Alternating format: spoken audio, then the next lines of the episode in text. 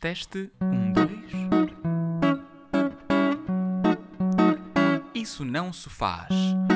Isso não se faz. Isso não se faz. Isso não se faz. Isso. eh, o podcast mais desconfortável da Rádio Esma e arredores. Olá a todos e bem-vindos mais uma vez ao Isso Não Se Faz, o único podcast que tem o seu próprio meteorologista preso dentro de uma caixa. Como é que está o tempo, Jorge? Está escuro! Obrigado, Jorge. Voltando a coisas que não importam, hoje eu tenho comigo aqui um convidado muito especial. Ele dirige umas cenas, é diretor de cena, com uma cabeça de vento, mas o corpo de um ursinho de peluche. É com muito prazer que vos apresento o professor Pedro Soares. Bem-vindo. Olá, boa noite. Está tudo Olá. bem? Ah, bom, ah, antes de qualquer coisa, consoante a tradição, assim passada de gerações em gerações, dos anciões ou anciãos, como quiserem dizer, constrangedores, vamos passar 15 segundos de- em silêncio com- desconfortável. Vá, constrangedor. Estás pronto, Pedro? Ok. Pronto. Vamos a ver. começar agora.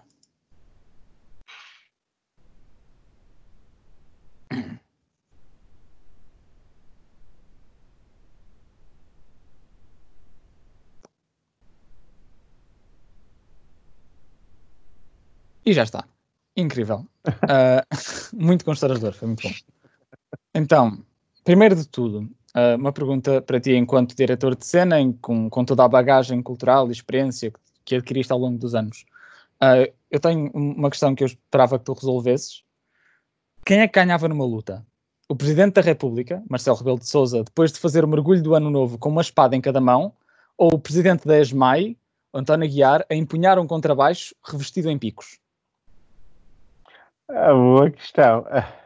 Eu acho que a capacidade, esguia e a habilidade do, do nosso Presidente da República e a levar a melhor o nosso Presidente é, é muito bonacheirão e deixa-se- vai-se deixando de levar por esses políticos habilidosos e ardilosos e quando dá por ela está enlaçado numa confusão descomunal. Uau, isso foi uma ótima metáfora, eu não estava à espera. Mas, mas assim, ainda por cima o Marcelo depois de tomar o banho é escorregadio, está molhado. Portanto, foi bem pensado. No geral ele é escorregadio, mas aqui estava provavelmente... Exatamente. Ah, pronto, ah, uma questão, para, para uma outra questão um pouco mais séria agora. Tu ensinas na ESMAI há muitos anos, já viste centenas, milhares de pessoas a entrar, já viste meia dúzia de pessoas a sair, já viste mais vezes o Sr. Borges do que devia ser legalmente permitido. Eu quero saber qual é que é a razão mais estúpida para querer ser diretor de cena que tu já viste por parte de um aluno? Diretor de cena ou se calhar qualquer coisa. Porque não lhe ocorreu mais nada, parece. É uma, é uma boa. Ahm, bom, ah, já aconteceram episódios muito caricatos. Que há muitas pessoas, então, que, que não, que não fazem a menor ideia do que, é do que é que se trata. O que eu quero dizer é que, há uns anos a- a- atrás, muitas das pessoas eram, de certo modo, desviadas para o curso da, da direção de cena. Ahm, e há muita gente que chega à, área a julgar que é encenação. Ah, a escola não tem um curso de encenação, sabem? um, que eu acho que, que é um erro há muitos anos, mas enfim, uh, se não mais na, na- na- no mestrado, mas pronto, enfim. Mas neste momento, e alguns, alguns alunos gostariam de fazer o trabalho de ensinador e não, um, não gostariam de fazer o trabalho de, de- de interpretação, de estar no palco e fazer. e nós temos uma tradição de misturar alguns cargos e algumas funções, depois bloqueamos outros eh, e achamos que elas são eh, inacessíveis, como essa do, do encenador. E eu acho que a escola tem uma postura muito à portuguesa. O encenador é uma, uma profissão igual, igual às outras do teatro, tem uma responsabilidade igual às outras, eh, não é mais que um ator no palco. Uh, tem o papel dele, uh, não é mais do que o, o- designer de luz ou o designer de som, colaboram todos para, para, para o mesmo e o único espetáculo. E, portanto, um, aconteceu várias vezes as pessoas chegarem desapontadas e ao final do, me- do primeiro ano desistirem, o que eu lamento. Outras foram capazes de resistir àquela, àquela desagrado e acabaram por encontrar um, um percurso. E eu sou uma delas agora. Oh, oh. Eu, quando também tiveste essa dúvida. Eu acho que toda a gente tem alguma dúvida, mas, mas também tiveste essa dúvida de será que isto é o que eu quero? Eu era original. Um, eu fazia encenação num grupo amador uh, e candidatei mais mais, uh, mas a cenografia, não a direção de cena, uh, porque nós tínhamos uma, uma senhora na secretaria, a Dona Soledade, que era doida barrida e achou que eu era a cara da, do curso de cenografia. E portanto lá me convenceu e eu fui e eu fui convencido por ela e, e depois na entrevista o, a Manuel Bronze, o Chico Beja convenceram-me que eu estaria enganado e que se calhar o melhor, o melhor caminho que eu devia tomar era de, direção de cena. Obviamente que eu fui muito claro, eu não me sinto nada bem como ator no palco, ainda que já tenha feito uma outra vez e por isso respeito muito a sua profissão, uh, mas sinto-me muito exposto, uh, inseguro, bom, enfim, e, e, por isso nunca teria esse caminho, uh, acho que, dado as circunstâncias atuais e cada vez mais a afirmação social de, da desnecessidade do teatro, acho que o diretor de cena tem um papel fundamental nisto. Está a ser muito sério isto, não pode ser, está. está. apesar de eu concordar. Bem, um, Agora, uma coisa que eu acho que também é muito parte da tua identidade, como é ser diretor de cena e professor, é que tu abençoas frequentemente os palcos do Facebook com vídeos muito, muito fofos dos teus filhos. Um, que, eu, que eu adoro, e fotos, inclusive. Uh, a questão é que, como, como, todas as crianças no geral, mas, mas eu acho que especialmente os teus filhos têm uma energia, um talento para, para ter uma energia caótica que eu, que eu como, como artista, especialmente para este programa, eu invejo imenso. Um, eu imagino que as outras pessoas que também envergam nestes caminhos da loucura na arte também devem invejar imenso os teus filhos. Por isso, eu, eu, eu, pergunto, enquanto pai, mais do que enquanto uh, artista, não tens medo que venha alguém do TEP raptar os teus filhos para obrigá-los a fazer um espetáculo? Não, não, eu acho que não tenho problemas que eles, desde que eles sejam felizes a fazer o que eles quiserem, Acho que não. Uh, claro que eu assusto-me a Dark Web. Eu, ah, no, no mau sentido. Uh, mas efetivamente não, eu não, a última coisa que eu posso ceder é, é ao medo.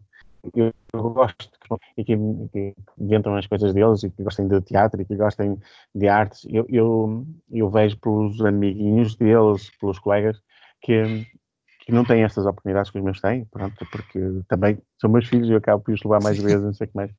E, portanto, eles acabam por ter assim, uma expressão espontânea e por isso um, eu gosto de contagiar muito mais do que contaminar. Eu diria mais contaminar com felicidade, com bem-estar, com, com, com loucura, como tu dizes, Rodrigo. e eles fazem parte do clube. Pronto. Agora, uma questão muito importante. Uh,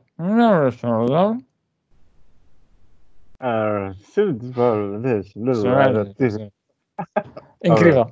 Uh, foi, uau, honestamente, devia ir para a direção de cena. São palavras muito sábias que às vezes saem de certos professores. Bem, uma, agora vamos para o meu segmento favorito. Eu, fa, eu, essencialmente faço este programa para poder chegar a este ponto, que é sempre a parte final, um, que é um segmento uh, que eu inaugurei com a Maria João Castro e que a partir daí fiquei viciado, que foi voltar atrás nas redes sociais de todos os meus professores favoritos e começar um, a encontrar coisas antigas que sejam não, não questionáveis a nível moral, mas questionáveis a nível lógico. Eu chamo este segmento de espera aí, eu disse isto. E eu acho que é muito importante, porque as pessoas serem confrontadas com coisas que disseram nas redes sociais há muitos anos. Portanto, e, e, este, este, por acaso, falou comigo, muito, o teu Facebook falou comigo de uma forma muito profunda. Porquê? Porque uh, em 2011, eu, era, eu tinha 11 anos, não é? E eu era aqueles, aqueles clássico emo, não sei se sabes o que é que é, aqueles, aqueles emo mesmo, gostava de música punk e triste e ser rebelde para os meus pais, essas coisas todas. Uh, e, e aos 11 anos eu era muito essa pessoa. E em 2011 tu, tu, tu postaste uma coisa que eu juro que se na altura tivesse visto e identificar-me muito um, porquê? Porque, portanto, a 2 de 9 de 2011, tu só, só, só escreveste o seguinte num post: desiludido. Ponto. E depois, passado 15 dias, escreveste um, um, um, post também só de texto a dizer traído. Eu, eu adoro a energia, a energia punk disto, eu adoro a energia emo que, que sai daqui. que- de- destes posts, mas eu gostava que tu, que não sei se sabes de onde é que isto vem. Eu não sei, eu, às vezes é melhor não saber, mas é, é assim. Isto, isto vibra energia punk. Ó, Rodrigo, hum, as coisas são. têm voltas e voltas, hum, como a música né? dos Madre Deus. Hum, e- efetivamente, eu, eu estava ligado a um, a um festival de, de música tradicional e de, de artes performativas, teatro, que se chamava Festa do Caldo de Quintandona, que é na aldeiazinha que eu moro, aqui, que tu viste agora. Bonita. Para quem não vê, é uma, é uma aldeia muito, muito bonita, por acaso. E, e esse festival acontecia em setembro e em 2011 eu afastei-me por a história do costume, manipulações políticas, habilidades, não sei o que mais, acabei, acabei por me sentir traído por, eh, por aquele que era a minha campanha amadora, que tinha algumas, algum, algum trabalho já um bocadinho exigente, como vocês me conhecem, algumas, Sim. algum trabalho, um bocadinho de improvisação, que deixa a malta um bocadinho ah, insegura, mas depois, afinal de contas, aquilo está está para resultar. Não sei, coisa simples que, que eu gosto de teatro de rua, gosto de- gosto de confrontar o público e, e como estava tão im- imbuído daquilo que é fazer o espetáculo fazer arte, não sei o que mais, não me apercebi das manipulações políticas que estavam a correr nas minhas costas. E, portanto, em 2011 eu afastei-me desse festival, ah, que me deixou uma mágoa imensa, porque eu considerava o meu primeiro filho. Tu já percebeste como é que eu trato os meus filhos, imagina ah, como, é que, como é que eu me sentia. Foi como alguém me tivesse raptado o filho e ele nunca mais apareceu. Ah, graças a Rodrigo tem que hum, estes dias ah, voltei a, a entrar na beira com essa coisa, porque o atual Presidente da Junta achou que que o espaço, que aqui ao fundo do- da aldeia, eh, nós conseguimos construir na altura um- uma, uma sala de estúdio muito parecida com a sala de estúdio do Campo Palegre. Tem- exato, numa aldeia histórica, numa casa destas, ninguém se percebe por fora, mas dentro tem uma sala de estúdio igualzinha à, à do Campo Palegre, assim 10 por 10 de black box, é uma black box. Um, e, e ela tem estado vazia, porque o pessoal que ficou, de repente, ficava sem diretor artístico, mas pronto, não tinham competências, e também não, isto, como tu sabes, requer uma certa energia, e o atual Presidente da Junta achou que deveria, de, eu, eu não estou disponível para entrar na associação de novo, né? pronto, senti-me mal, senti- e agora um, ele próprio acabou por ser manipulado também. e acabou do mesmo estado que eu, porque afinal de contas ah, a malta que está ligada a essas coisas e que me, que me já ah, aldrabou nessa altura fez a mesma coisa com ele.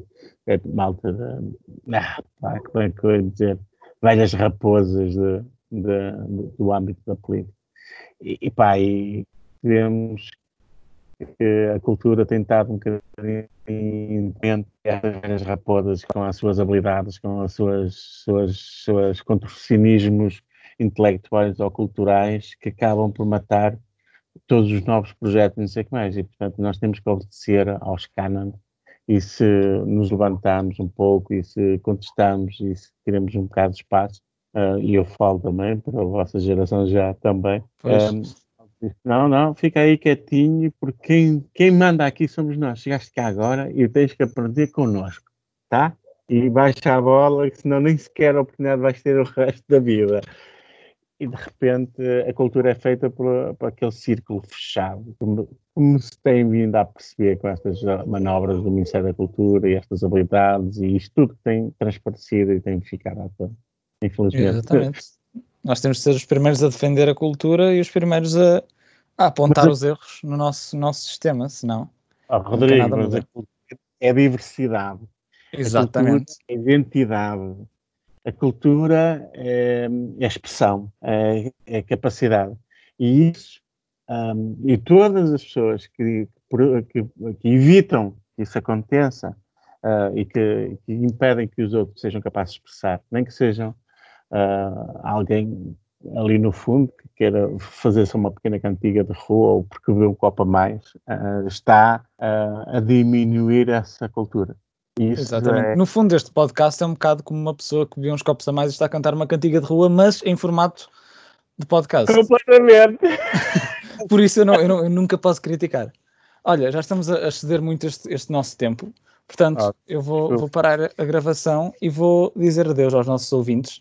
Uh, que inclusive, eu, eu, volto a dizer, eu estou muito feliz, mas eu volto a dizer que nós temos um único ouvinte, uh, nós, nós, temos todos os ouvintes em Portugal, menos um que nos está a ouvir de África, uh, de, de, de, Angola, penso eu, e eu fico muito feliz, eu gosto muito dessa pessoa, não sei quem é que ela é, mas obrigado, pá, é, é, só isso, eu quero dar o meu, meu salve a, esse, a essa pessoa. Portanto, vou parar a gravação agora.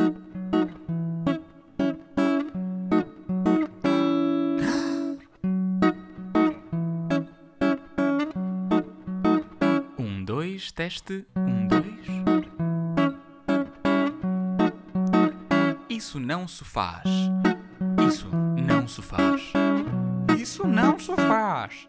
Isso não se faz. Isso. Uh, o podcast mais desconfortável da Rádio Esmaia Redores.